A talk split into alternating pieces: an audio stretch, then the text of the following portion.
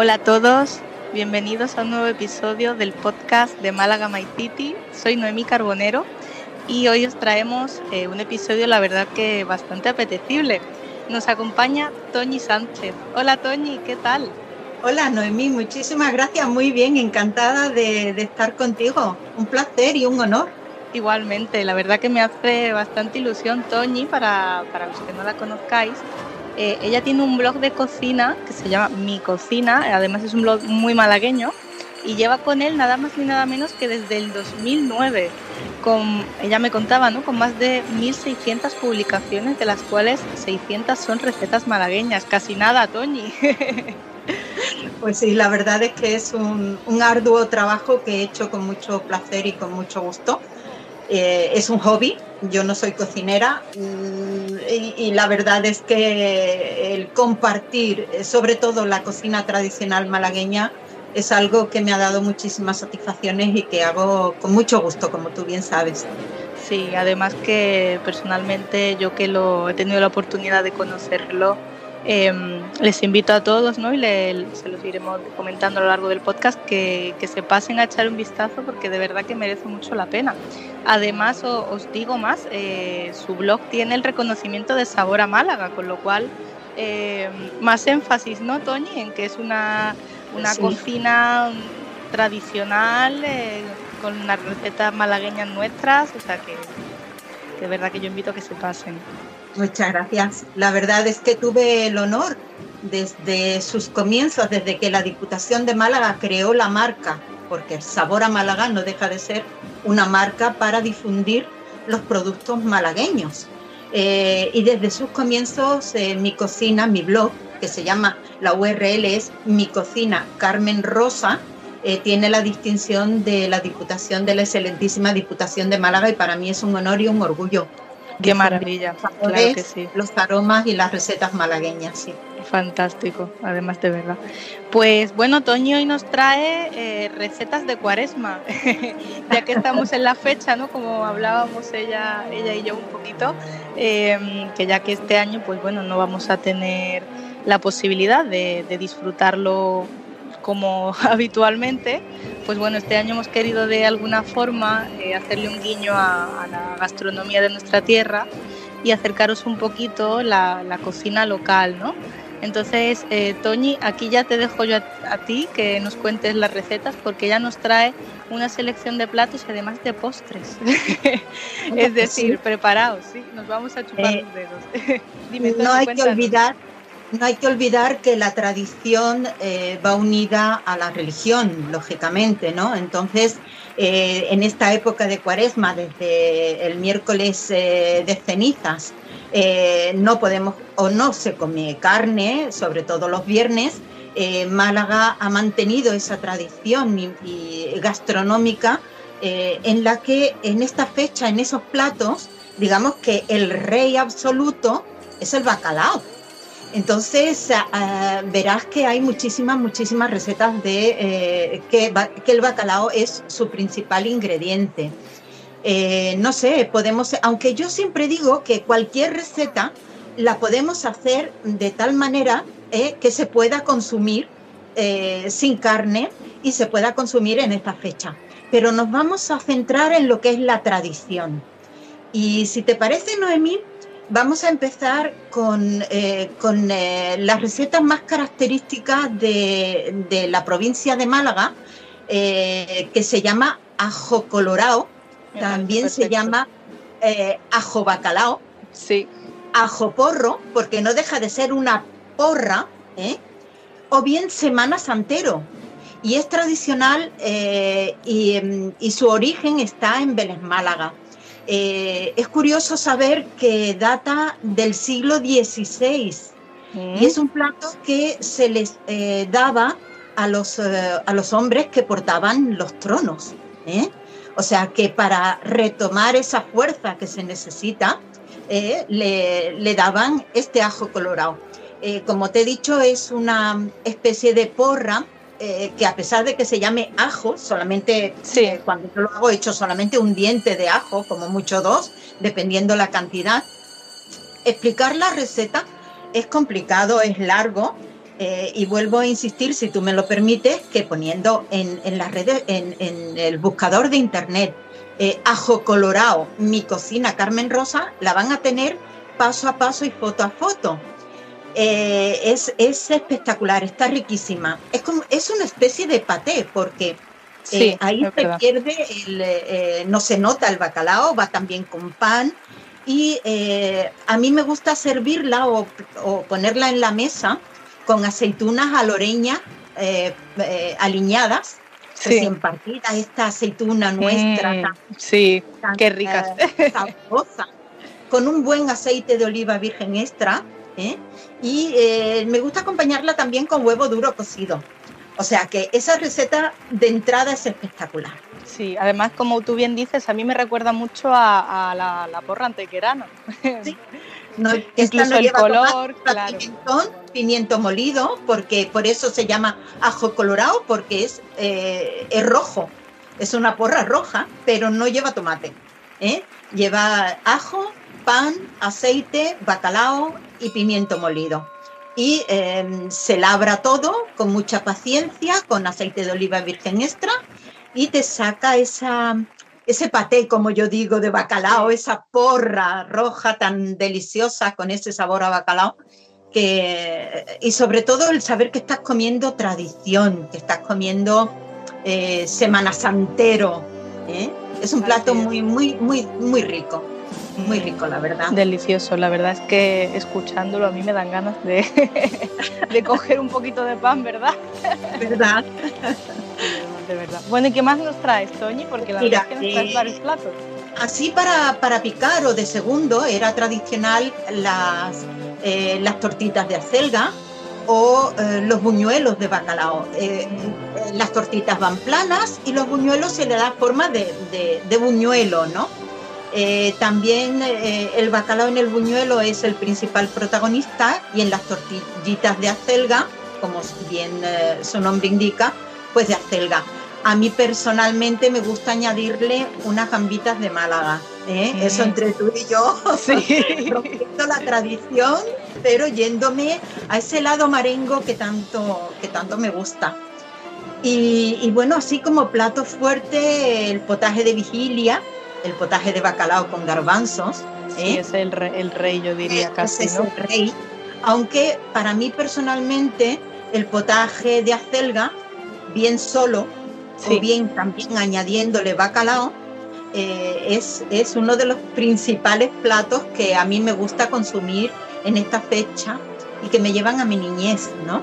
O sea, el, humilde potaje de acelgas con garbanzos es, es una delicia, es, es, es espectacular.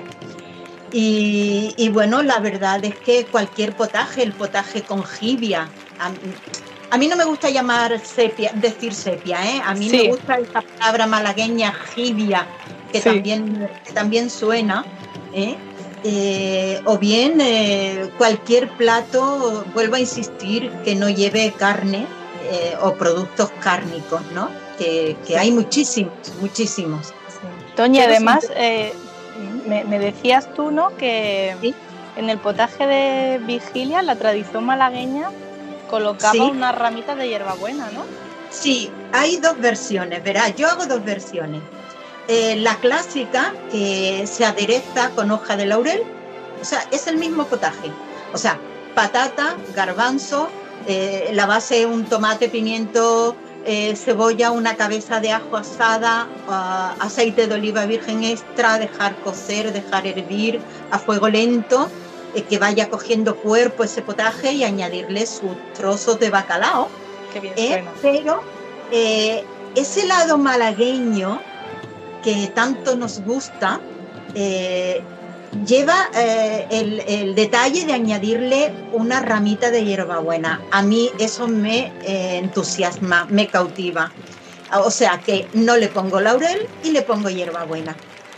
Y, y se me ha olvidado antes de los potajes, de, hablar, de hablarte o de recordarte eh, la ensaladilla malagueña. Uy, es verdad. ¿Verdad? Muy cierto, muy cierto. se, nos, se, nos, olvidaba esa ensaladilla malagueña de bacalao con naranja. Exacto. Eh, también con sus aceitunas aloreñas partidas, alineadas, como solamente en Málaga saben hacer. Y, bueno, con su cebolleta, todos con verduras de kilómetro cero y verduras de temporada. O sea, tú fíjate, cebolleta, ahora es cuando hay cebolleta. Patata, están las patatas nuevas de aquí del terreno, esas patatas que vas al mercado y, todavía tiene esa tierra marrón pegada. ¿ah? Sí, sí, totalmente, eh, totalmente. Queda gusto, sí. En fin, hay muchísimos platos de, esta época nuestra, tan, tan de Semana Santa, tan particular de Málaga, que, es un disfrute total de los sentidos y que nos ayuda a centrarnos en la época en que estamos, ¿no? De recogimiento, de no comer carne y de acercarnos a las tradiciones de, de Semana Santa. Sí, y además que, Toñi, eso es lo bonito, ¿no? Lo que tú hablabas antes eh, cuando decías mm, que te recordaba tu niñez, porque eh, conforme tú vas contando las recetas, yo, personalmente me vienen ¿no? también esos recuerdos de, pequeña, ¿no? en, casa, de mi madre eh, o mi abuela preparando esos platos y, la verdad es que sí, es un viaje gastronómico y, también al pasado, ¿no? a nuestros orígenes. Por eso yo creo que lo hace más especial todavía la gastronomía no solamente nos ayuda a alimentarnos, a alimentar el cuerpo, es básico, de ello, por ello vivimos, ¿no? Sino que también alimenta el alma y alimenta el espíritu. Porque cuántos de nuestros sabores, de, nuestros aromas, de nuestros recuerdos nos llevan a la cocina de nuestra niñez, nos hacen viajar y, y, viajar a esas cocinas entrañables de nuestros mayores. Eso es lo que no se debería de perder. Eh, y en ello yo, yo lo intento. Sí, sí, no, además eh, tú haces una labor maravillosa de difusión y divulgación de nuestra gastronomía que yo, vamos, yo te lo decía, ¿no? Eh, te felicito porque creo que es muy necesaria y que nunca sobra, la verdad. Es que yo soy una persona muy orgullosa de mis orígenes, muy orgullosa de Málaga, de la tierra, de nuestros valles y de, y de la mar. O sea que, que sí, que tengo que presumir de que, de que vivimos en el paraíso y de que Málaga lo tiene todo. A la hora hablamos de, del mundo de la gastronomía, montañas, valles, eh, mar.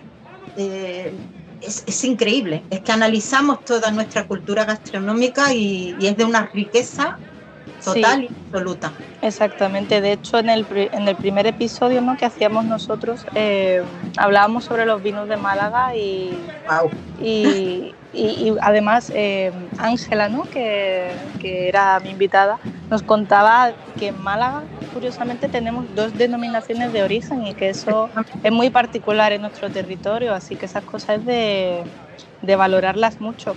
Y hablando de vinos, Toñi, yo sé que tú nos traes alguna receta que, a ver, las torrijas, que son las reinas ¿no? de la Semana Santa, y además tú nos traes alguna también con, vino moscatel de Malga. A ver, cuéntanos sobre eso porque suena muy bien.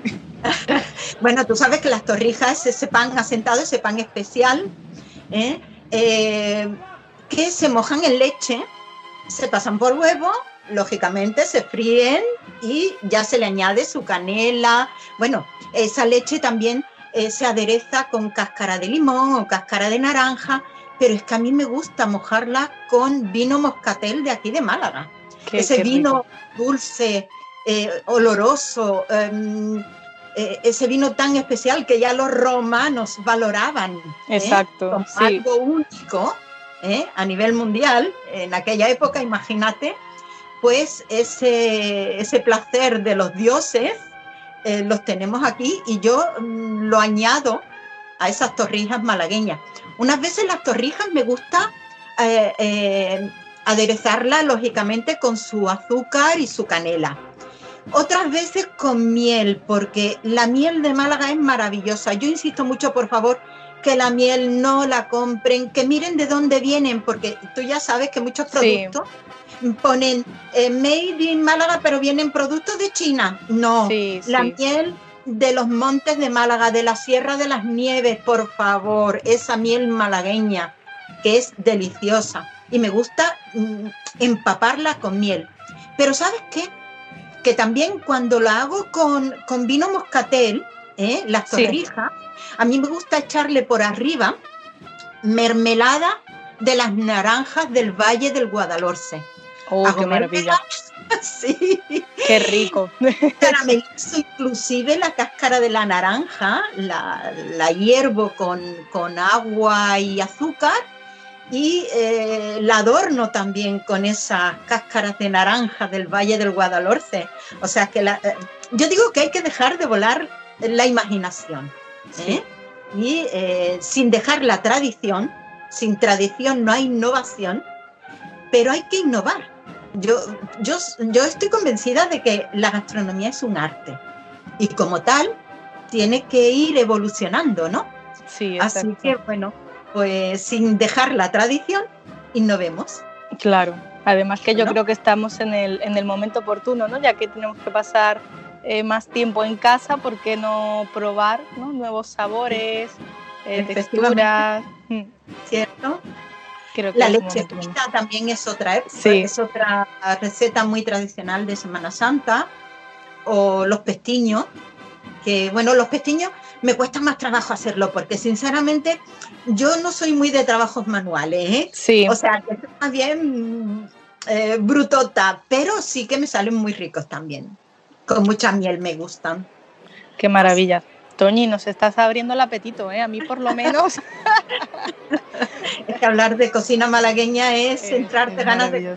Sí, además porque yo creo ¿no? que a todos nos pasa que nos ponemos a hablar de comida y es que la visualizamos, porque estamos hablando de las naranjas, de la miel, de el azúcar, ese pan para la torrija con su leche. Y yo creo que, mm, aunque no lo tengamos delante, casi, casi que lo, que lo leemos, ¿no? Te lo imaginas. Sí.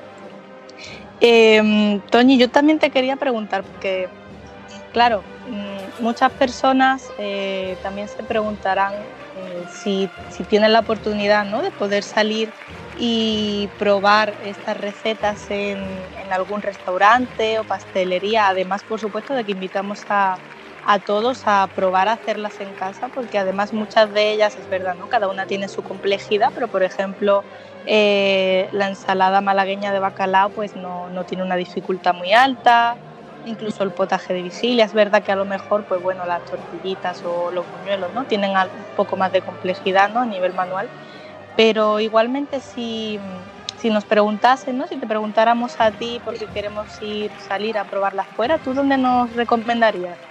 Bueno, ah, yo tengo un problema y es que tú sabes que tengo muchísimos amigos, eh, pasteleros, chefs, restaurantes, y muchas veces cuando alguien me pregunta me dice, Toñi, eh, tú mm, y yo digo, bueno, ¿y qué dedo me corto que no me duela? ¿Quién claro. sí te comento que em, si hablamos de, Empezamos por los pasteles, por la parte dulce. Si te parece, eh, yo soy una apasionada de, de, los grandes profesionales, de los grandes eh, trabajadores, ya sean cocineros, ya sean chefs, ya sean pasteleros, y ahí te voy a decir tres, dos en Málaga capital, si me lo permites, por supuesto. y uno en la Caleta de Vélez, ¿vale? Maravilloso. Entonces, eh, para mí, eh, las dos mejores, los dos mejores pasteleros o pastelerías que hay en Málaga, hablo siempre a título personal, ¿eh? que coste.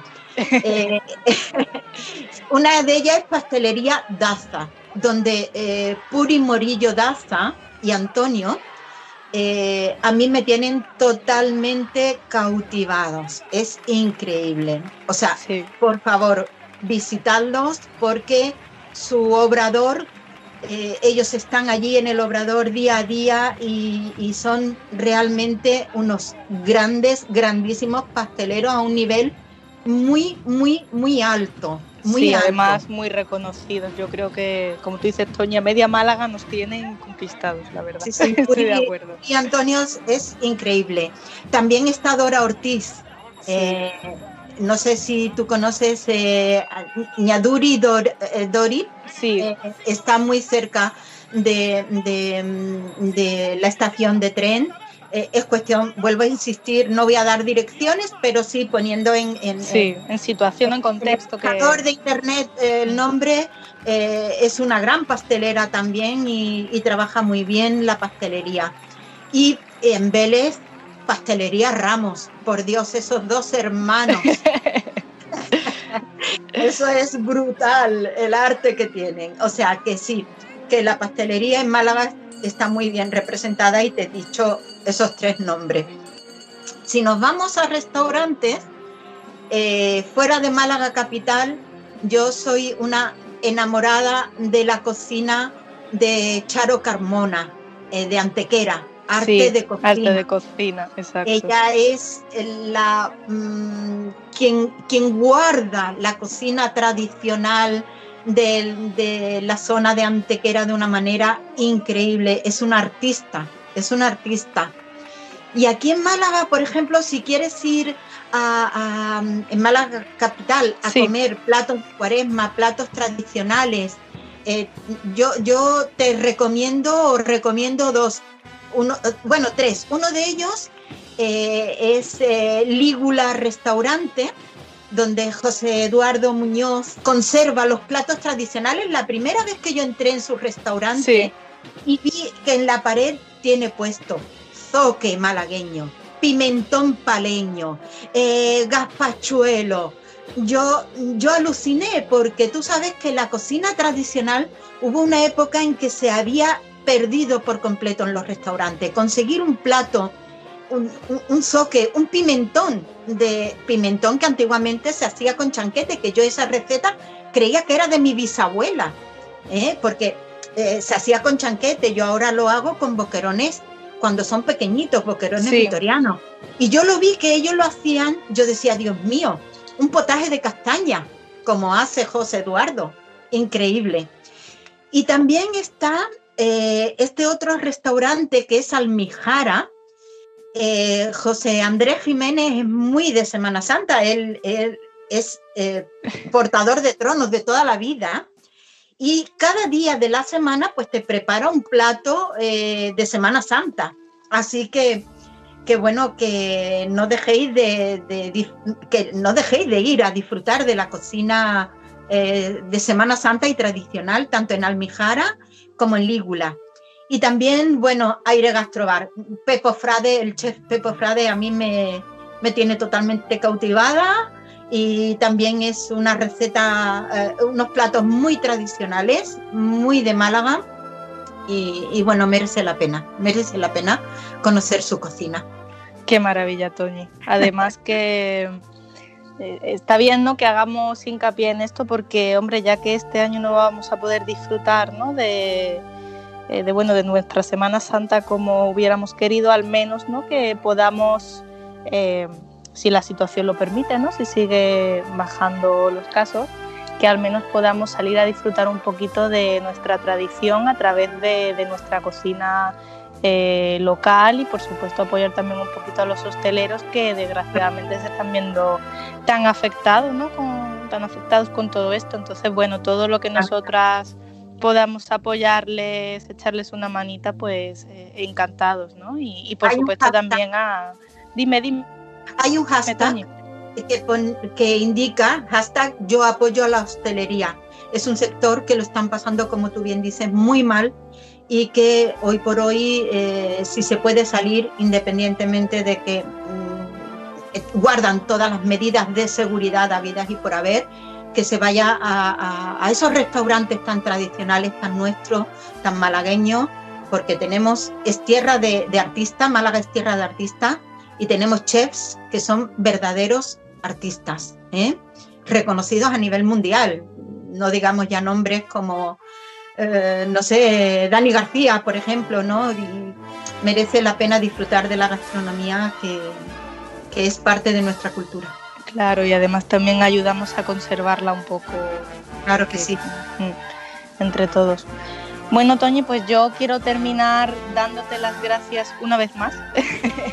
Porque para mí de verdad ha sido un, placer de verdad tenerte aquí con, nosotros y que nos transmitas ¿no? todo ese conocimiento y yo diría, ¿no? Esa sabiduría de, la cocina tradicional, que porque a fin de cuentas em, esto no es solamente para los malagueños, que por supuesto eh, invitamos ¿no? a que se acerquen más a, a nuestro origen, por supuesto nuestra gastronomía, pero también a todas aquellas personas que quieran venir a conocernos, ¿no? Claro. que les interese y bueno, pues para ellos va también.